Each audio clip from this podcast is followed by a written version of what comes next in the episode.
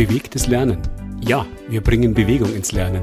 Das hier ist kein bräsiges Bildungskolleg, sondern eine bunte Sendung über Lernen in Bewegung. Nicht nur körperlich, auch mental, also zwischen den Ohren. Es geht nicht um Vormachen, Nachmachen, Maulhalten, sondern um sinnliches Lernen. Mit Emotionen, mit intensivem Erleben. Jeden fünften Mittwoch hier bei Lora München 92.4.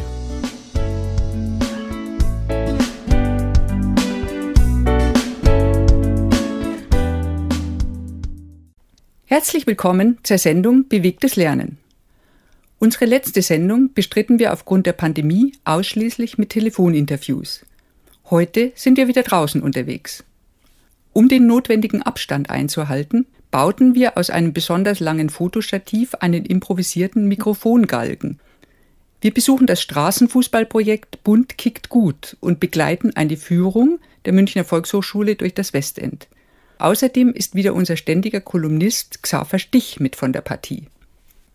Das interkulturelle Straßenfußballprojekt Bund kickt gut startete im Jahr 1997 im Westend, genauer gesagt in der IG Feuerwache in der Ganghofer Straße. Inzwischen hat Bund kickt gut Ableger in ganz Deutschland und Projektpartner rund um den Globus. Wir waren dabei, als nach den Corona-bedingten Einschränkungen der Spielbetrieb am Freundorfer Platz wieder aufgenommen wurde. Bevor es losgeht, begrüßt Roman die Teams. Anschließend sprechen wir mit Rüdiger Heid, dem Initiator und strategischen Kopf der Organisation. Also herzlich willkommen, Servus zum Champions Cup. Es haben sich acht Mannschaften qualifiziert, beziehungsweise vielleicht sieben. Mal gucken, wie das, wie das mit Haras weitergeht. Und zwar Haras Bull, Gaucho Kickers ist dabei. Okay, MSW Black, Black Lions, Anhalter FC, Elite Skillers, Brancos, Street Lions okay, und Max Billboys. Gut, wir spielen mit zwei Gruppen, entweder zwei Vierergruppen oder eine Dreier- und eine Vierergruppe. Müssen wir mal gucken, was die jetzt da noch auskarteln. Und danach mit Halbfinals, Platzierungsspiele und, äh, und Finale natürlich. Danach haben wir noch ein kleines Fest in der Feuerwache. Okay, dann, da gibt es auch die Siegerehrung. Für Platz 1 bis 3 gibt es Pokale und es gibt auch Einzelauszeichnungen. Es gibt ein kleines Stream-Team, von dem er legt euch ins Zeug, okay? Alles klar?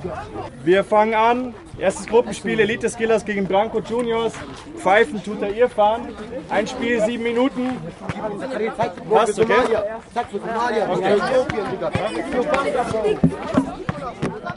So, jetzt stehe ich hier mit Rüdiger Heid, der von allen als Rudi bezeichnet wird. Okay, äh, wie seid ihr denn durch die Corona-Zeit gekommen jetzt? Eigentlich äh, würde ich sagen, wir sind ganz gut durch die Corona-Zeit gekommen. Besser wahrscheinlich sogar als die Kids und die Jugendlichen, denn denen hat es natürlich dann wirklich gefehlt, was wir eigentlich an Angeboten und an Bewegung und an Abläufen haben. Das ist einfach äh, ein Verlust, wenn man die ganze Zeit zu Hause sitzen muss ne, und dann auch eine Angst lebt, dass man hier vielleicht in irgendeiner Form äh, eine Gefahr für die anderen darstellt oder vielleicht selbst dann eben infiziert wird. Je nach Haushalt und nach Familie ist es natürlich ganz unterschiedlich, äh, wie da die Dinge sind. Wir haben dann halt eben versucht, möglichst schnell und sehr, sehr, äh, ja, sehr, sehr spontan dann Alternativen aufzubauen. Ne? Das ist ja dann alles mit online äh, zu, nur noch machbar und auch dann die Chancen genutzt, dann eben das, was wir schon immer vorhatten, mal gleich dann eben umzusetzen. Wir wollten schon immer so Lehrvideos machen, Tutorials für Schiedsrichter, Referees, für die Street Football Worker, für die School Football Worker. Wir äh, wollen dann äh, das schon seit einem Jahr verwirklichen. Das konnte man natürlich genau in der Zeit dann tun und gleichzeitig dann auch online stellen ne, und verschicken und als äh, dann eine Art von Fernstudium, eine Art von Fernausbildung den Kids zukommen lassen oder denen, die auch Street Football Worker oder Referee bei Bund gut werden wollen. Das ist ja unser Grundansatz. Ne? Ihr seid die Macher, ihr seid die, die daran am meisten eigentlich äh, Beteiligung bekommen von vielleicht allen Projekten hier in ganz München. Und da seid ihr die, die eigentlich von Kikut ja auch prägen. Und dann hat man natürlich andere Dinge, Übungen. Die Bewegung brauchten sie. Ne? Wir haben also jeden Morgen einen unserer Mitarbeiter zu einer Übung des Tages aufgefordert, die er aufgenommen hat. Videos, die Daily Challenges. Ne? Und die sind dann eben über alle Kanäle, über Instagram, über Facebook und über auch die Gruppenvideo, Gruppenchats, die wir halt haben, dann eingestellt worden. Und dann macht das jetzt mal genauso lange, wie es der gerade euch vorgemacht hat. Mal schauen, kriegt er auch 30 Mal hin, kriegt das auch 50 Mal hin. Und wenigstens da hier so eine Fernmotivation daneben, einen Trainingsbereich dann zu halten. haben Online-Quiz gemacht, ne? Designwettbewerb für eine Partner. Firma, die damals, die New Buff, ne, die dann eben für uns da auch Spenden dann äh, locker gemacht hat für die drei Gewinner, dass sie dann eben sich dann entsprechend mit Material eindecken konnten und die durften dann einen Designentwurf machen. Das war dann eben die Kreativwerkstatt, ne, Fernkreativität, macht ein Design aus dem Bunt Gut Logo und New Buff. Ne. Wie kann man hier eigentlich ein tolles T-Shirt kreieren? Also auch versuchen dann irgendwo immer zu animieren, immer zu motivieren und die dann Bewegung und in, in, in, in, ja, in geistiger Bewegung aufzuhalten. Und dann haben wir noch mit der Zeit sogar das wahrscheinlich umfangreichste Projekt angebaut. Das war dann eben unsere Sportschau, unsere Buntgegut Sportschau, wo wir dann eben über die Zoom-Möglichkeit Kids eingeladen haben, sich anzumelden. Auf der Großleinwand dann eben die äh, per Monitor die Kids eingeblendet haben und per Kamera unsere Trainer, drei bis vier Trainer, wie in so einem netten Aerobic-Film, ist dann eben hier eine interaktive Trainingseinheit der Online-Ebene gestartet worden, wo auch rege teilgenommen worden ist. Ne? Wir konnten sehen, ob sie was falsch gemacht haben. Nein, da musste ein bisschen links gehen, da musste, konnten also dann eben interaktiv dann nochmals äh, kommunizieren mit den Kids und die dann eben online waren und äh, ja, eine Stunde lang damit eigentlich eine eine echte Training, Trainingseinheit simulieren. Wir sind jetzt Ende Juli hier auf dem Freundorfer Platz und es wird gespielt, also eigentlich ohne Einschränkungen. Wie war das? Wann gab es das Okay von der Stadt? Wie waren jetzt die äh, letzten Tage, die Regularien? Weil es ja doch überraschend, dass hier alles äh, läuft eigentlich wie früher. Ja, genau. Seit jetzt einfach auch die grundsätzliche Spielmöglichkeit mit Körperkontakt, mit Zweikämpfen möglich ist, gehen wir bisschen in die Freie. Wir sensibilisieren natürlich immer weiterhin. Seid vorsichtig, haltet Abstand, passt auch auf, dass dann eben hier nicht irgendwo eine, äh, eine Risikosituation entstehen könnte. Auch natürlich, weil wir nicht wissen, mit wem ihr im Laufe des Tages Kontakt hattet, was in der Schule gerade ist, wer in der U-Bahn. Also wir versuchen zu sensibilisieren, dass Corona ist nicht weg. Corona ist präsent äh, ist auch allen bewusst, aber ich weiß und wir wissen natürlich, was euer, euer, euer Drang ist ne, und die Nachfrage ist. Und deshalb haben wir jetzt in der Zwischenzeit seit zwei, drei Wochen unseren regulären Ligabetrieb wieder im Laufen, wo wir dann sagen, wir spielen wieder wie gehabt und achten allerdings dann eben auf die sensible Form, seit halt eben jetzt die körperkontaktbezogene Trainingsmöglichkeiten wieder erlaubt sind und haben immer wieder aber auch natürlich öffentlich betont, dass es dringend notwendig ist. Ne? Solange ein Risiko einigermaßen abschätzbar ist, solange es Outdoor ist, im Freien ist und nicht in der Halle, wo halt eben natürlich viel, viel größer die äh, Gefahren natürlich der Infektion dann eben sind, dass solange die Situation äh, geschaffen ist, solange wollen wir eigentlich auch dann dem dringenden Bedürfnis der Kinder nachkommen. Ne? Ihren Wettbewerb zu haben, ihre Messen mit den anderen, ihre emotionale und ihre notwendige soziale Kontaktebene zu erleben. Ne? Alles das ist dann einfach ganz, ganz, ganz entscheidend. Wir wissen, dass wir das Risiko bei uns hier wahrscheinlich in München ohnehin bei, bei relativ bei Null ansetzen kann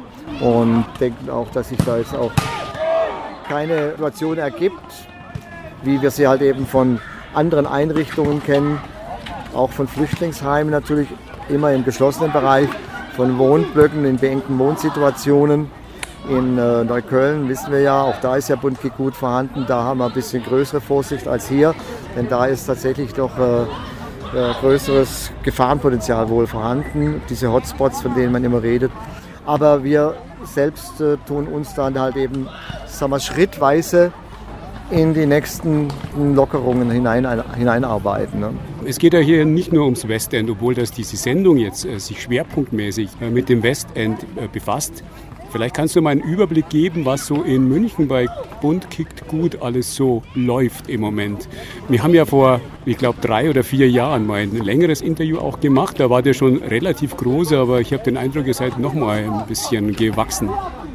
Naja, das Wachstum ist da leider natürlich wie immer eher an der Teilnehmerzahl zu messen und weniger an den organisatorischen oder finanziellen Ausstattungen.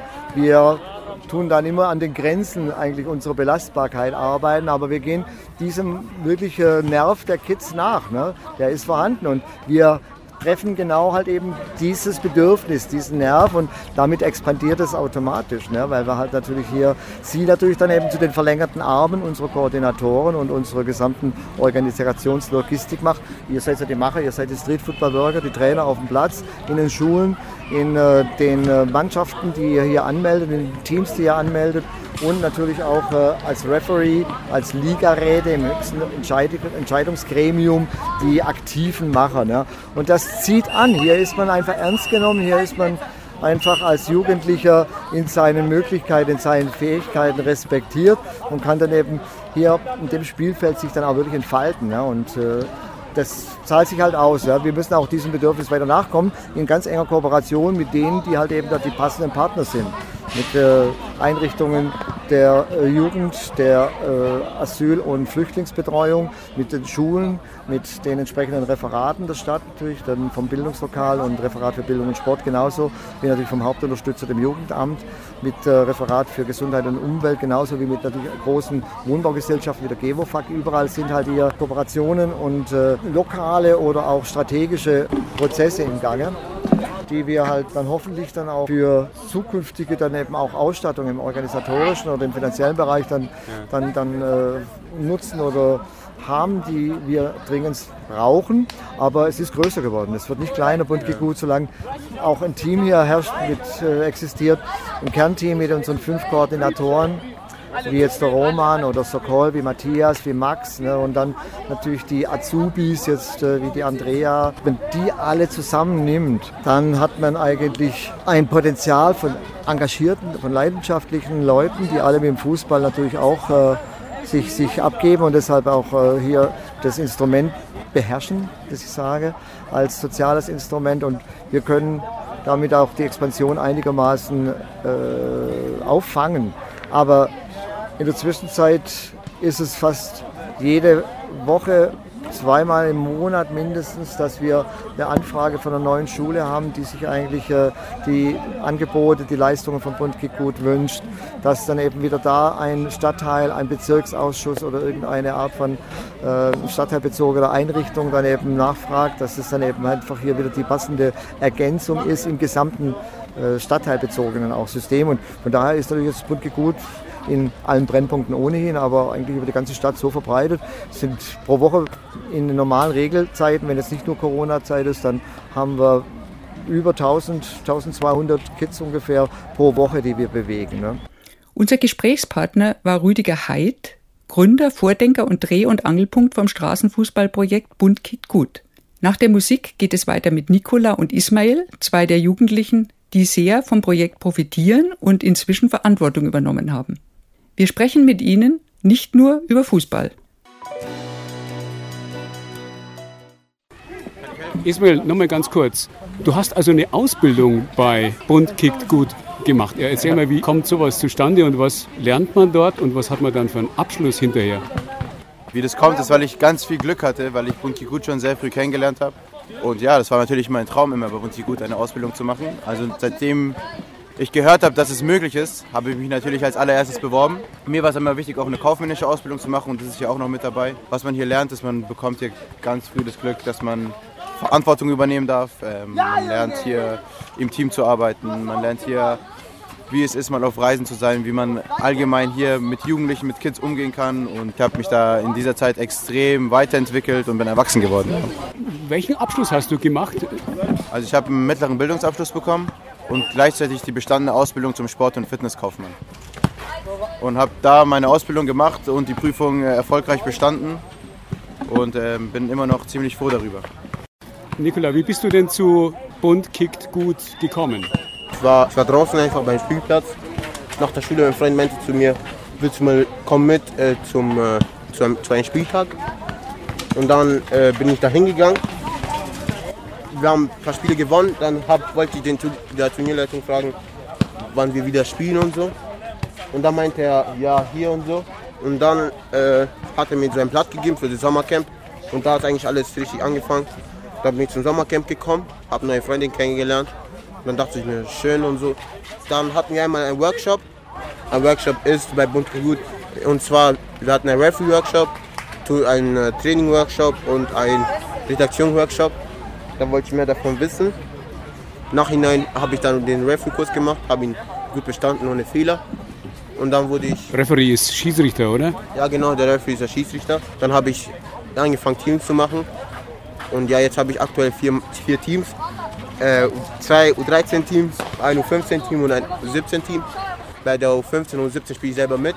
Und die beiden U13-Teams trainiere ich nur und bin halt auch bei da aktiv. Was hat dir denn äh, und Kick gut insgesamt so gebracht? Außer jetzt, dass dein Fußball, deine fußballerische Qualität natürlich gestiegen ist.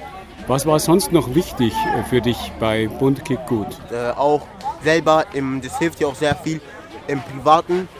Bei Multigut lernst du ja nicht nur Fußball spielen, sondern auch, wenn du hier im Turnier, es gibt ja manchmal Konflikte, also wie du dich da verhalten kannst. Sagen wir, hier gibt es einen Konflikt, die schicken dich dann zum Ligarat, da wird es nochmal besprochen. Und zwar, wir treffen uns jeden letzten Dienstag, vom Monat, letzten Dienstag. Da kommen alle Referees vom Buntigut, also aus München. Gibt es immer äh, Tagesordnungspunkte. Und zwar erstmal kommen natürlich die Konflikte, was zu klären ist. Und dann als zweites wahrscheinlich vielleicht, was wir verbessern können für Regeln oder sonstiges. Und als, und, ähm, als letztes gibt es dann ein Essen. Also wir essen alle gemeinsam. Entweder kocht jemand oder wir gehen irgendwo zusammen einfach essen. Aber meistens kocht immer jemand von uns. Aber jetzt bist du froh, dass jetzt wieder alles einigermaßen offen ist und du wieder voll spielen kannst, auch jetzt in den Ferien? Also ja, also ich, natürlich bin ich glücklich, dass wir wieder Kontakt, also mit Kontakt wieder spielen dürfen. Und in den Ferien wird es halt ein bisschen schwieriger. Aber ich fahre natürlich wieder zum Sommercamp. Also man versteht unter Sommercamp, dass wir nur halt Fußball spielen. Aber ich finde, da, ist, da steckt mehr dahinter. Wir trainieren zusammen, es gibt gute Ausflüge. Wahrscheinlich übernachten wir einmal, also das versuchst du die noch zu klären. Und vielleicht fahren wir noch im Ausland. Also, so. Und noch einmal kommt Rüdiger Heid zu Wort. Es geht um die naheliegende Frage, welche Rolle denn eigentlich das weibliche Geschlecht bei Bund Kick gut spielen würde. Was ist eigentlich mit Mädchen? Äh, gibt es Mädchen auch bei Bund Kick gut? Äh, Mädchen, natürlich gibt es Mädchen. Ne? Mädchen ist ein ganz wichtiger Baustein, Bestandteil. Es gibt eigentlich im Prinzip genau gar keine jungen Ligas, sondern das sind immer Mixed-Ligen. Nur bei den Jungs setzt sich natürlich durch, dass die Jungs äh, dann unter sich bleiben. Und es gibt manche Mannschaften, die haben dann noch ein oder zwei starke Mädels dabei, die wollen unbedingt sich gegen die Jungs messen. Die gibt es also auch. Die spielen auch hier in der U17 oder U15 bei den äh, jungen Mannschaften mit, Teil davon, und werden auch sehr viel, äh, sehr respektiert. Ne? Das ist weil sie halt einfach stark sind. Aber es gibt viele Mädels, die auch immer uns gesagt haben, wir haben verschiedenste Konzepte mit Mädels seit 20 Jahren eigentlich. Seit 1999 gab es die erste Ladies-Liga bei Bund Gut bereits. Damals noch rein nur Flüchtlingsmannschaftsteam, meistens Bosnierinnen und Kosovo-Albanerinnen aus immerhin sieben Flüchtlingsheimen Münchens, die damals eine Liga äh, gebastelt haben. Bis sie dann entweder auch äh, ja, zurückgeführt, abgeschoben oder halt eben freiwillig in ihre Heimat zurück sind viele und andere natürlich erwachsen wurden, geheiratet haben und äh, nicht mehr drin sind. Jetzt haben wir hier die Mädchenliga wieder im Laufen, in sogar in zwei Altersklassen, nämlich in einer U15 und einer U15. Und da gibt es dann halt zwei Mädchenligen mit äh, ca. Ja, 100 Teilnehmerinnen in München. Und Teil ist jetzt gerade drüben auf einem anderen Platz. Da wird auch der Champions Cup für die Ladies gespielt. Und äh, direkt bei uns bei der IG Feuerwache in der Ganghoferstraße, wo auch das Büro ist und heute das Sommerfest noch stattfindet. Dann wollte ich noch sagen, die Andrea, das ist unsere zukünftige Auszubildende, die jetzt gerade schon ihr Einstiegsqualifizierungsjahr bei uns gemacht hat ne, und die auch bei Bayern München in der zweiten Mannschaft der Frauen spielt. Und die wird natürlich dann eine ganz, ganz starke, jetzt eben auch nochmals zusätzliche mal, Entwicklung dann eben mit, mit äh, in die Wege leiten, bin ich sicher, in den nächsten drei Jahren, weil die als uns drei Jahre dann eben auch als Azubi äh, erhalten ist. Wir berichteten vom Straßenfußballprojekt Bund kickt gut, das auf dem Kleinfeld-Fußballplatz im Münchner Westend die Spielsaison nach den Corona-bedingten Einschränkungen wieder eröffnet hat. Die Münchner Volkshochschule hat ihren Online-Betrieb zurückfahren können und darf endlich wieder vor Ort und offline Münchnerinnen und Münchner, aber auch Interessierte von außerhalb mit ihrem Programm beglücken. Wir begleiten eine Tour durch das Westend. Die Leiterin der Führung Konstanze Lindner-Heigis, neun Münchnerinnen und der Berichterstatter treffen sich an der U-Bahn-Haltestelle Schwanthaler Höhe, direkt vor dem Einkaufszentrum mit dem etwas profanen Namen Theresie, wo die Tour auch gleich starten wird. Die zum Teil schlechte Tonqualität ist dem doch recht lebhaften Verkehr an einem Freitagnachmittag geschuldet.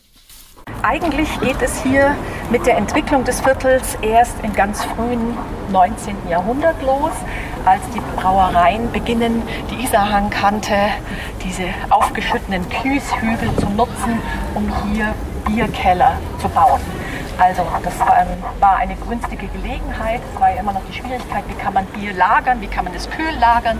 Und so machte man sich das zu nutzen, äh, in diese Kieshügel hineinzugraben. Dann hat man Kastanien drüber gepflanzt.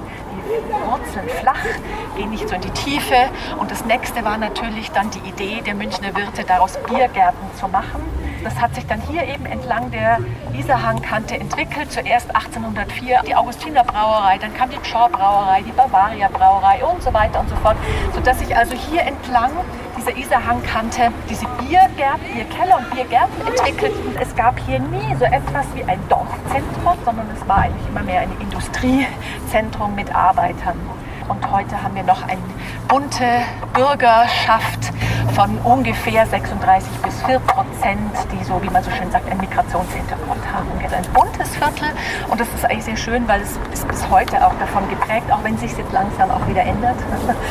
genau, auch hier die Sanierungswelle, die so rüberschwappt, Gentrifizierung, wie man das ja auch nennt, sodass sich das Westend auch langsam verändert. Aber es wird Bestand haben, denn wir haben hier sehr viele Genossenschaftsbauten. Es geht der Schießstädtstraße entlang bis zur Westendstraße. Dort steht man vor einer Hybridzüchtung aus dem potthässlichen Betonkonglomerat der 70er Jahre, das bei den hiesigen Affenfelsen genannt wird, und einem dazugeklotzten Einkaufszentrum mit dem ambitionierten Namen Forum Schwanthaler Höhe. Direkt darüber wird übrigens auch gewohnt. Wenn man hier wohnt, hat man einen fantastischen Ausblick. Also drinnen besser als von draußen wahrscheinlich.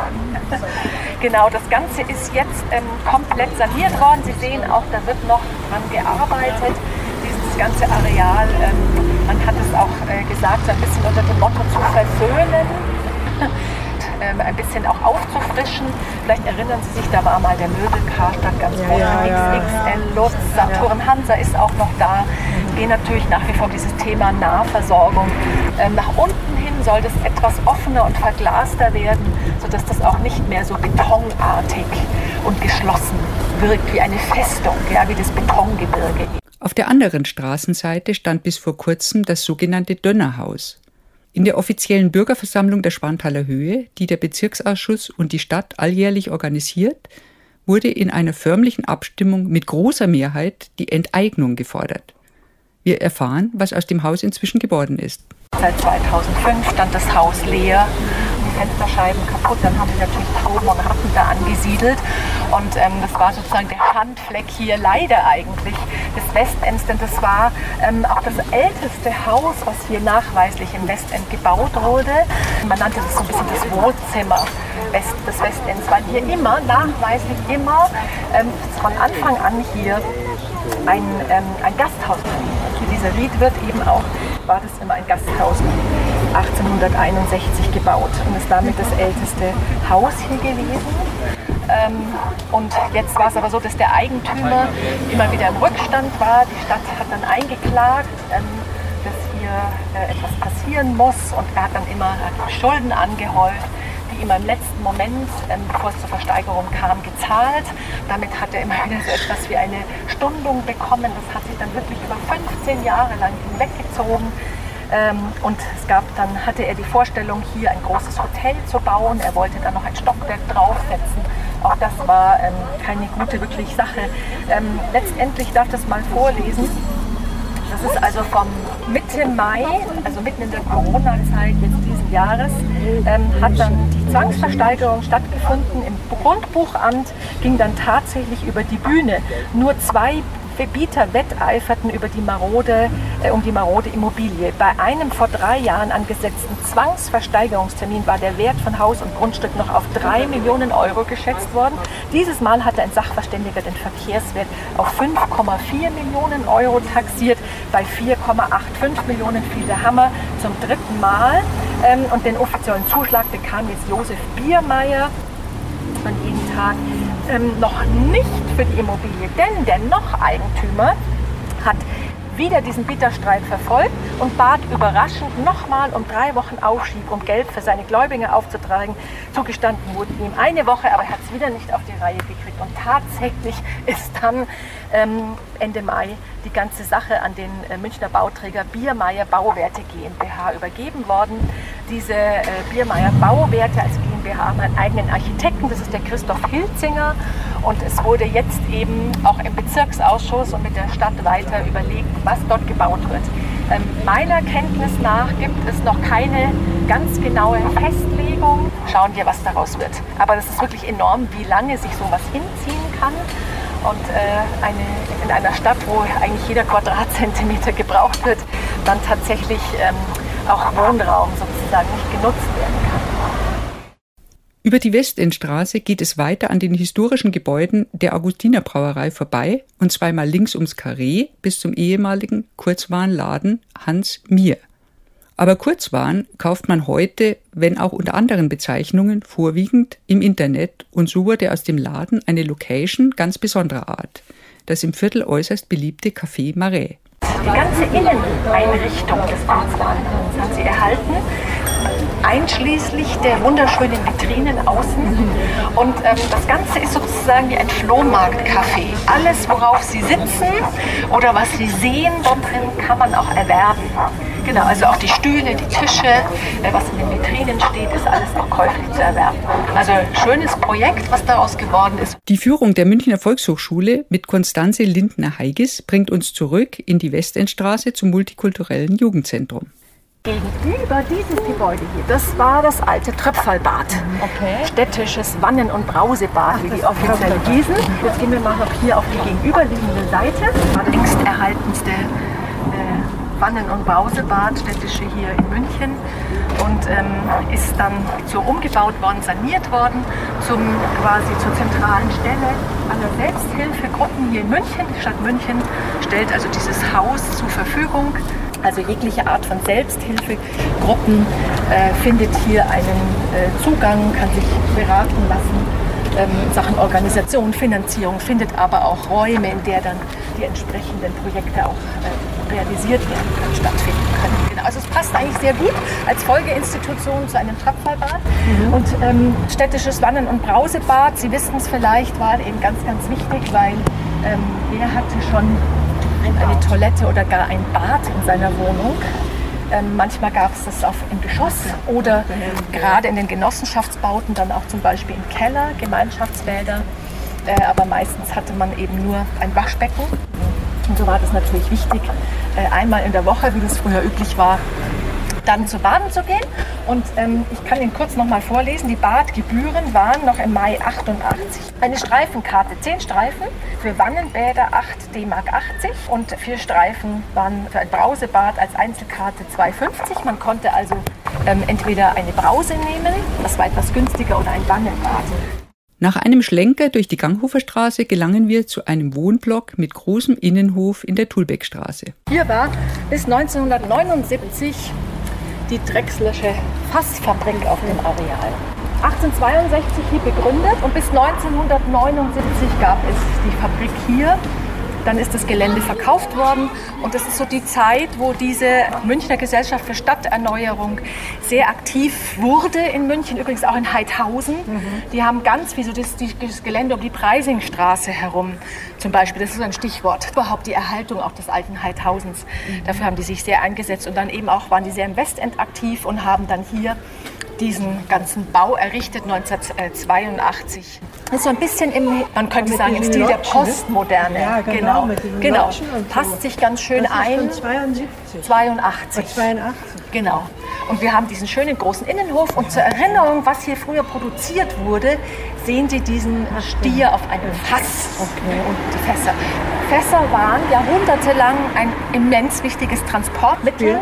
Und da war das Drechsler äh, die Drechslersche Fabrik hier eben ganz, ganz wichtig. Umso mehr kann man sich auch vorstellen, der Fassbau spielt heute kaum mehr eine Rolle. Die Augustiner Brauerei, die äh, liefert auch noch in Holzfässern. Mhm. Aber sonst gibt es natürlich ähm, kaum mehr. Mhm. Genau, die Schäffler, wie man sie früher auch als altes Handwerk nannte. Über die Geroldstraße kommen wir zur Auferstehungskirche und zum benachbarten Ledigenheim. Gerold Betzenmeier war der Architekt der Kirche, während Theodor Fischer das Ledigenheim entwarf. Doch dazu mehr von unserer Stadtführerin. Theodor Fischer war immer ein sozial denkender Architekt gewesen, der auch den großen Staffelbauplan für München erarbeitet hat, während German Bestelmeier eher dann auf der Nazi-Seite gestanden ist und ähm, den Theodor Fischer auch, ja, man kann es glaube ich so ein bisschen verkürzt sagen, aus Ehren und Ämtern gestoßen hat. Und ähm, Theodor Fischer ist dann leider mehr oder weniger in Vergessenheit geraten und eigentlich erst in den 20, letzten 20, 25 Jahren auch wieder entdeckt worden und seine enorme Leistung, die er geschaffen hat für München, äh, wie weit sich die Visionäre diese Planung des Stadt, diese eine Staffelplanung für München war. Also sensationell. Man muss sich überlegen, München explodiert ja in den Jahren ab 1880. Da haben wir rund 125.000 ähm, Einwohner, 1900 sind es, ähm, ja, 1880 schon 250.000 Einwohner, 1900 waren schon 500.000 Einwohner und vor dem Ersten Weltkrieg dann schon noch mal mehr. Und es musste also jetzt mit einer Planung vorgegangen werden. Und das hat Theodor Fischer geleistet. Und er hat vorher dann auch viele Gebäude errichtet in München. Gelebt hat er von 1862 bis 1938. Ähm, er hat eine ganze Schule begründet von Architekten. Richard Riemerschmid gehört dazu, Paul Bonatz, die Ella Brings, Ferdinand Kramer. Erich Mendelssohn äh, zum Beispiel, genau. Also wichtige Architekten, die wir heute den Namen ja auch noch kennen. Und äh, dieses Ledigenheim war schon ab 1913 in Planung. Man hat äh, einen Verein gegründet, wo auch Thüringen-Jettenbach wichtig war. Der Name ist schon mal in der Kirche unten, äh, St. Benedikt gefallen. Genau, dann gab es eine große Schenkung von, von dem Freiherrn Theodor von Kramer-Klett, 150.000 Reichsmark, sodass man dieses Grundstück hier an der heutigen Bergmannstraße erwerben konnte. Dann kommt der Erste Weltkrieg hat sich alles etwas in die Länge gezogen. 1927 war dann der Bau fertiggestellt und ähm, es ist eine der wenigen Gebäude, die wir in München unter die sogenannte neue Sachlichkeit einordnen können. Mhm. Also diese Richtung Kunst, Stilrichtung zwischen Weltkriegen, 20er Jahre, die wir vor allem der Malerei auch kennen, Otto Dix oder George Grosch seien kurz genannt. Eine klare, sachliche Architektur und German Bestelmeier hat es dann aufgegriffen, diese Sichtziegel-Architekturfassade, aber doch so ein bisschen im Heimatstil uminterpretiert. Also das, was wir hier sehr modern haben wird dann eben entsprechend auch der politischen Ausrichtung etwas verändert. Die ähm, evangelische Gemeinde war natürlich auch wichtig. Die hat bis 1913 in der Liegsalstraße gab es eine Kinderbewahranstalt. Dort durfte die evangelische Gemeinde auch schon sich treffen und es war natürlich ganz wichtig, jetzt auch ein Kirchengebäude zu bekommen. Das war damit dann sozusagen auch ermöglicht. Und jetzt ähm, schauen Sie mal, ich zeige Ihnen von hier aus, sieht man schon ganz schön. Das ist also ein Bau auf einem rechteckigen Grundriss. Und es hat dann an den Seiten diese Turmbauten ja. und in der Mitte, in der, da befinden sich Höfe und in der Mitte nochmal diesen Turmbau. Ähm, heute noch 382 Räume. Genau, äh, dort kann man ein Zimmer anmieten für 195 Euro im Monat. Man sind kleine Zimmer, haben ungefähr 10 Quadratmeter, die sind möbliert. Man hat ein Waschbecken. Es ist bis heute so, dass es Gemeinschaftsbäder gibt, viele Gemeinschaftsräume, aber auch, auch eine Gemeinschaftsküche. Es gibt die Geschäftsräume, Gemeinschaftsräume, eine Apotheke, ein Akku, alkoholfreie Wirtschaft, eine Bierwirtschaft für Heiminsassen, Schränke und so weiter und so fort.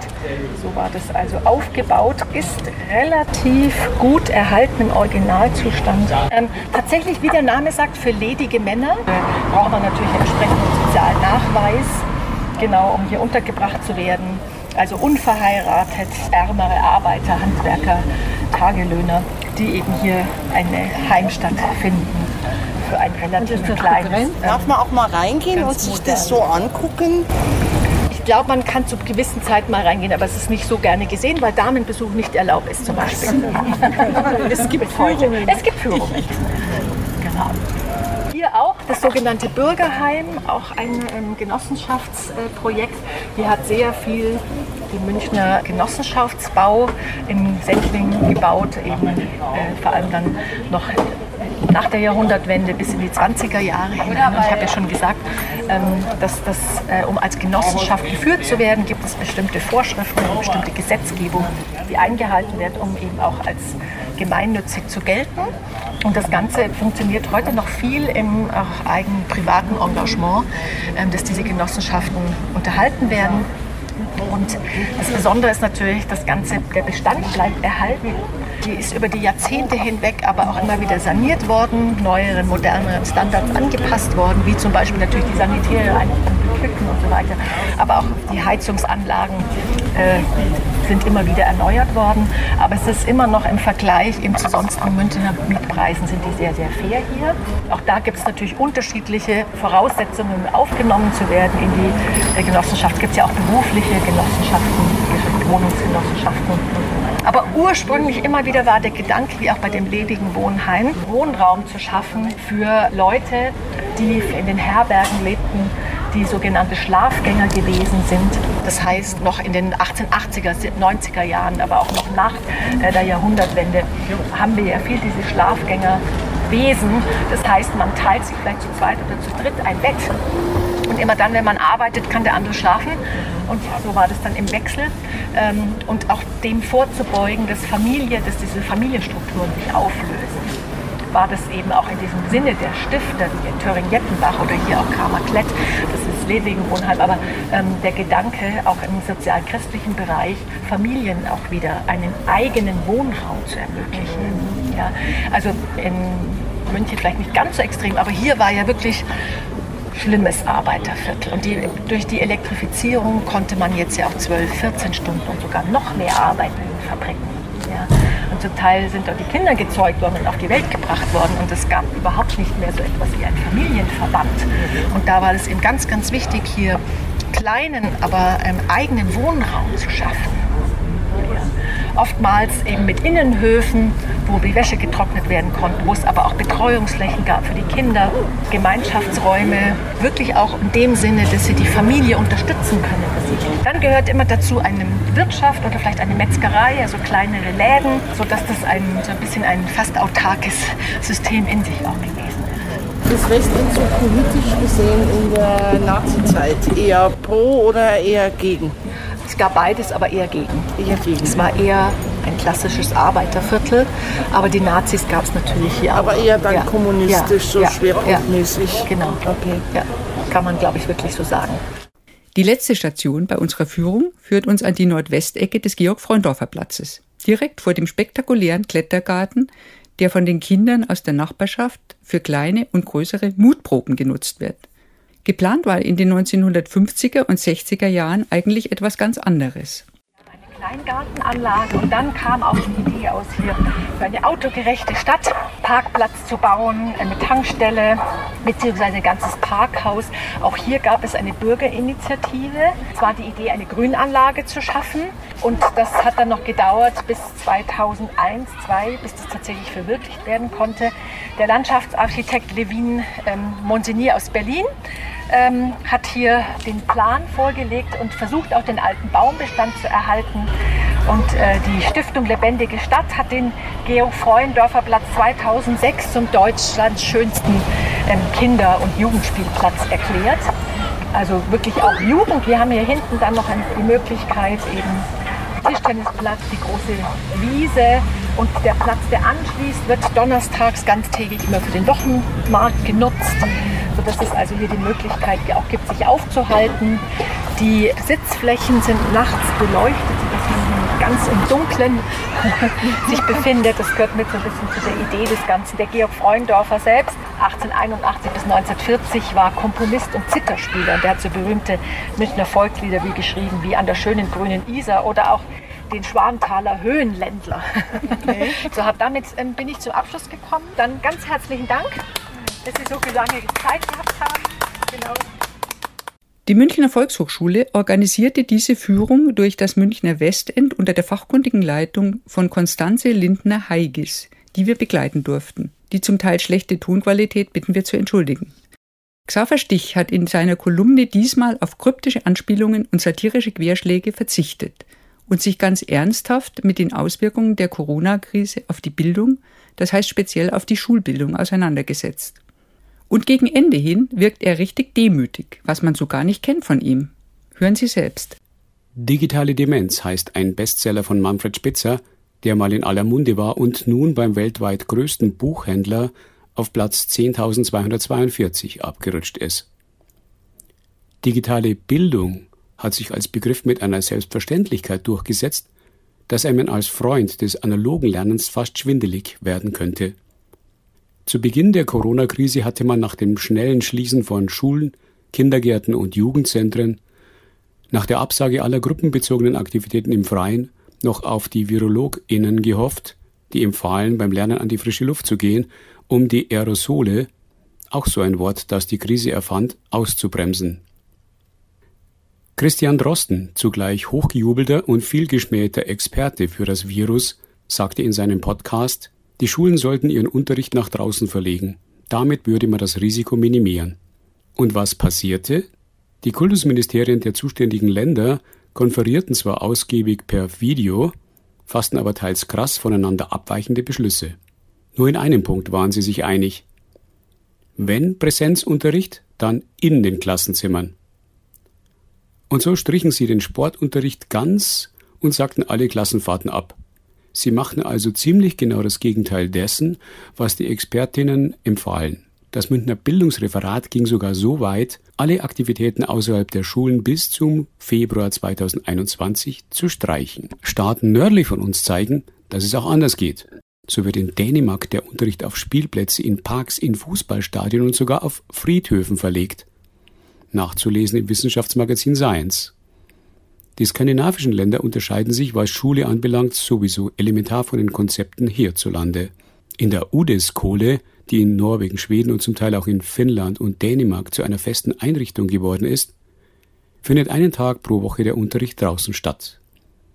Das muss nicht unbedingt in der Natur oder besser Kulturlandschaft stattfinden.